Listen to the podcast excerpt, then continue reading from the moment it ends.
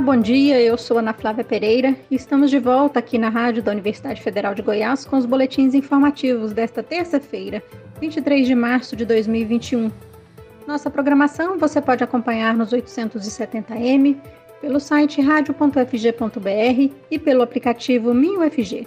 Os boletins informativos da Rádio Universitária você encontra disponível também em formato de podcast nas redes sociais e nas principais plataformas digitais.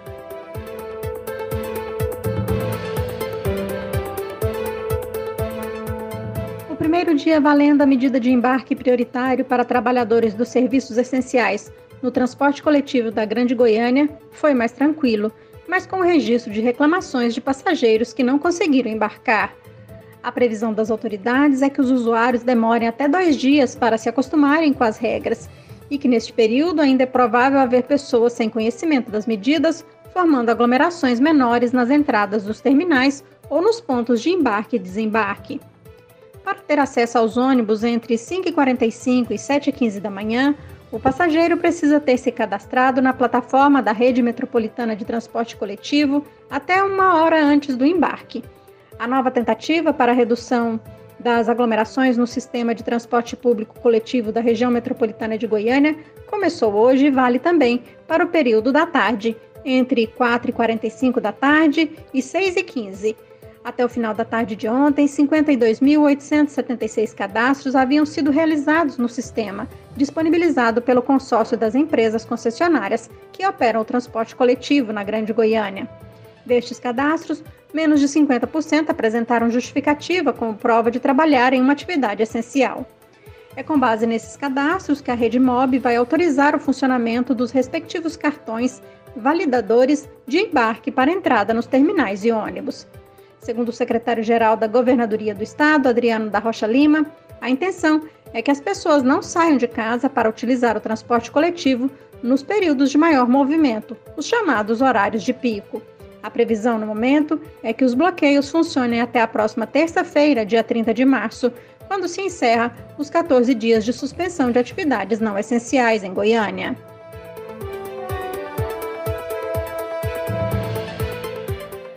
Usuários do transporte coletivo da Grande Goiânia vinculados aos serviços e atividades essenciais e que ainda não se cadastraram devem entrar no site rmtcgoiania.com.br barra invertido embarque prioritário.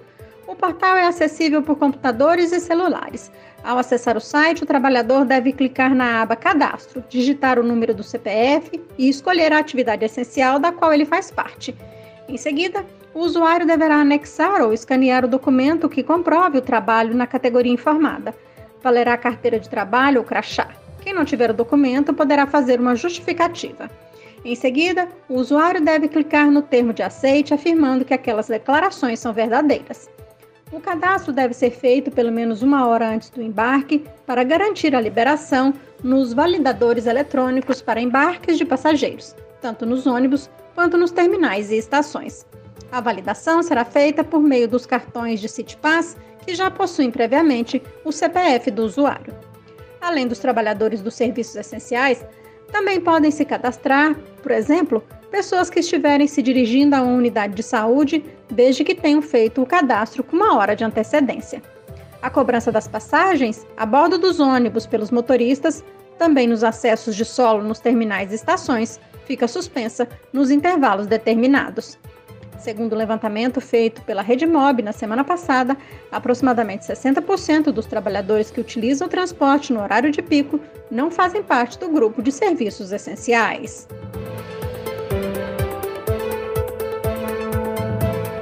O Congresso Nacional derrubou ontem o veto do presidente Jair Bolsonaro a um trecho de uma lei que determina a implantação até 2024 de internet banda larga em todas as escolas do país.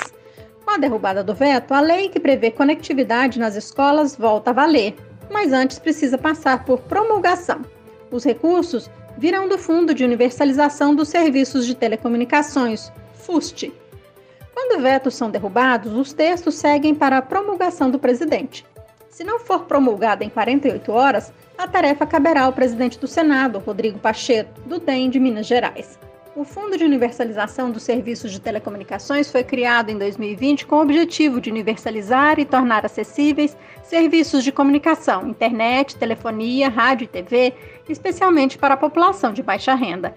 Isso porque as empresas do setor deixam de investir em regiões mais pobres, habitadas por poucas pessoas e cuja infraestrutura é inadequada, pois não recebem um retorno financeiro compensatório. Assim, o fundo então tenta compensar as companhias que decidirem investir nessas localidades. Em novembro do ano passado, o Senado havia aprovado o projeto que determina como deverá ser aplicado o dinheiro deste fundo, incluindo a implementação de internet banda larga em velocidades adequadas em todas as escolas públicas do país.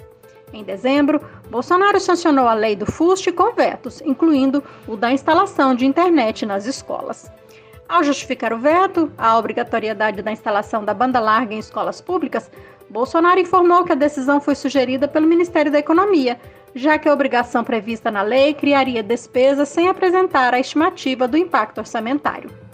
Segundo dados do, de 2019, de um estudo realizado pelo Centro Regional de Estudos para o Desenvolvimento da Sociedade da Informação, aproximadamente 30% dos lares no Brasil não têm acesso à internet.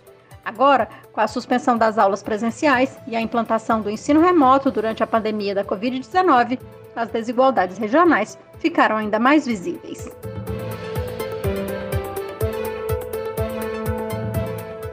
Censo populacional previsto para ser realizado pelo IBGE, Instituto Brasileiro de Geografia e Estatística, este ano, perdeu mais de 90% de sua verba, conforme o parecer final do orçamento federal apresentado pelo relator geral senador Márcio Bitar, do MDB do Acre. Segundo informação da agência Câmara de Notícias, o parecer retira 1,76 bilhões de reais do censo. A previsão anterior era de um orçamento de 2 bilhões para a realização da pesquisa. Com isso, sobraram para o censo apenas 197 milhões de reais, já autorizados, e outros 50 milhões condicionados à proposta de crédito suplementar, o que ainda dependeria de autorização do Congresso. Segundo o IBGE em nota, se confirmado, o corte de verba inviabilizará a realização do censo este ano. A pesquisa era prevista originalmente para 2020, mas foi adiada devido à pandemia. Segundo especialistas do setor, o Brasil precisa das informações geradas pelo censo para subsidiar políticas públicas em diversas áreas, especialmente em um contexto de pandemia. Eles argumentam que os dados do censo são estratégicos para o avanço da vacinação e para o planejamento de infraestrutura de saúde, por exemplo. Assim, segundo a nota do IBGE, o Instituto espera apoio da Comissão Mista de Orçamento na próxima votação para que esse cenário seja revertido. O censo prevê visita aos 72 milhões de domicílios brasileiros em apenas três meses, com a participação de mais de 200 mil pessoas trabalhando na coleta e organização dos dados. Os servidores do IBGE já pediam o adiamento do censo novamente no contexto atual da pandemia. Além de questões de segurança, no momento a realização do censo exigiria orçamento ainda maior. Na nota divulgada nesta segunda-feira, o IBGE reiterou que acredita ser possível realizar o censo em 2021, em meio à pandemia e com segurança, caso haja verba necessária.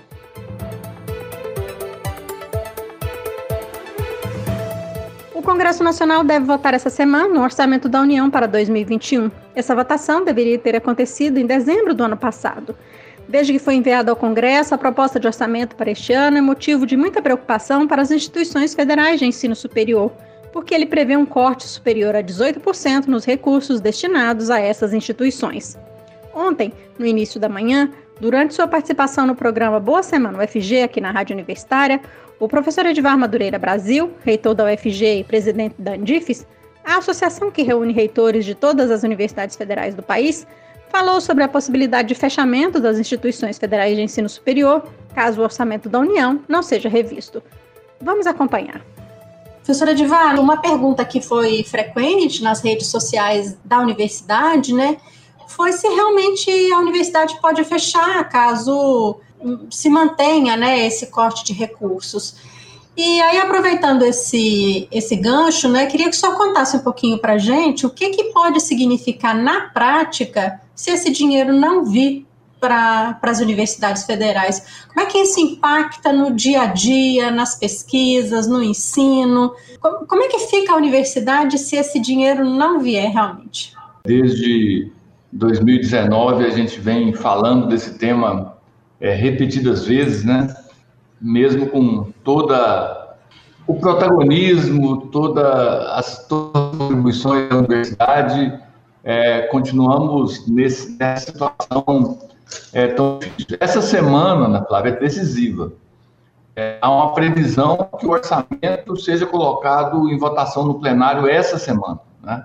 Eu saio dessa entrevista aqui e vou para uma reunião de articulação com bancadas de, de partidos para tentar fazer um movimento no Congresso Nacional para que não, não aconteça esse corte. É, a expressão fechar a universidade, como foi a, a pergunta aí, é, a Universidade Federal de Goiás não irá fechar definitivamente. Quando a gente fala fechar, é de interromper as atividades, né, por, por uma questão de interrupção de algum serviço essencial. É, então, é um risco, sim, é um risco seríssimo disso acontecer, porque os nossos fornecedores é, não suportarão atrasos longos no, no, no pagamento, né? E um, um, fornecedor, esse recurso que nós estamos falando é o recurso de manutenção das universidades, né? O recurso que, que paga é, todas as despesas do dia a dia. Nós estamos vivendo o impacto da emenda constitucional 95, que comprime as, despe as despesas discricionárias da universidade. Né? Então, como o orçamento não tem reajuste, no caso desse ano, o orçamento tem um decréscimo, a parte que é utilizada para manter a universidade aberta, ela é estrangulada de um, em um nível que pode inviabilizar sim.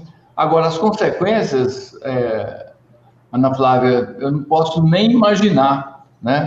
Não tem nenhuma universidade hoje que está com suas contas em dia seja conta de energia elétrica, seja conta de empresa de segurança, limpeza, né, de mão de obra terceirizada, né, como motoristas, tudo isso está completamente estrangulado e sufocado. Então, o colapso vai ser um efeito dominó, né? Vai, vai sendo interrompido com o pouco de recursos que a gente está recebendo.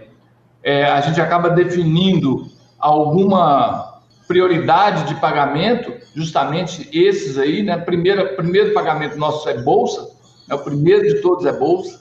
Depois, é, com o que sobra desse pouco dinheiro, a gente vai atendendo alguns fornecedores, especialmente aqueles mais frágeis, né?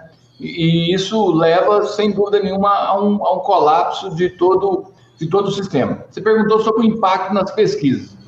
É direto, né?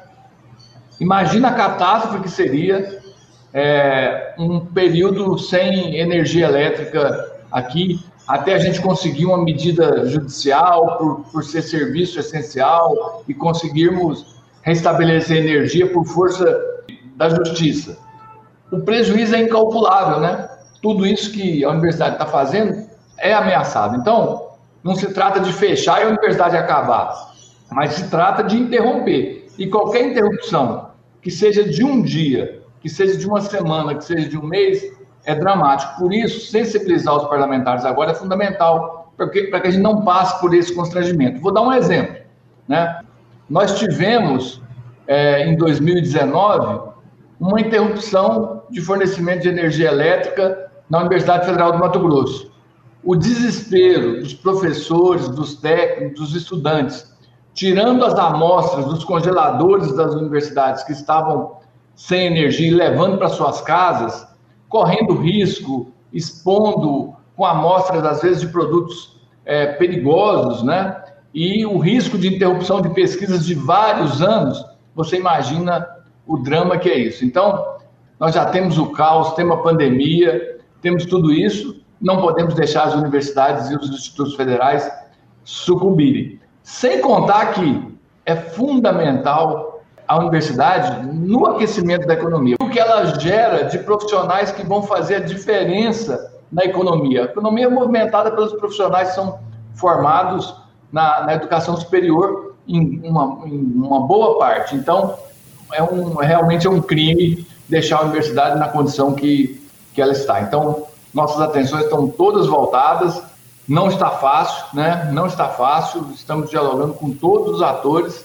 A situação é complexa e precisamos da mobilização de todos. Acompanhe um novo boletim informativo aqui na Rádio Universitária às 3 horas da tarde. Nossa programação você pode seguir nos 870m, pelo site radio.fg.br e pelo aplicativo 1000FG. Nós também estamos nas redes sociais. Curta nossa página no Instagram e no Facebook. E lembre-se, a pandemia da Covid-19 não acabou. Se puder, fique em casa. Ajude no combate ao novo coronavírus. Ana Flávia Pereira, para a Rádio Universitária.